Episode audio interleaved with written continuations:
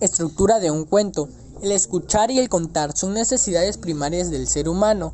La necesidad de contar también resulta del deseo de hacerlo, del deseo de divertirnos a sí mismo y divertir a los demás a través de la invención, la fantasía, el terror y las historias fascinantes. El cuento es una narrativa breve, oral o de un suceso imaginario. Y bien, ahora que ya sabemos la definición de un cuento, te describiremos brevemente en su estructura para que en un futuro puedas lograr hacer tu propio cuento y con ello llegar a ser hasta un escritor famoso. Algunas cosas hay que vivirlas para entenderlas. Cuando el hijo de Joe Biden se murió de cáncer, casi tuvo que vender su casa para pagar las facturas médicas.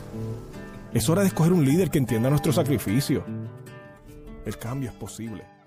Un cuento se caracteriza por mantener la siguiente estructura.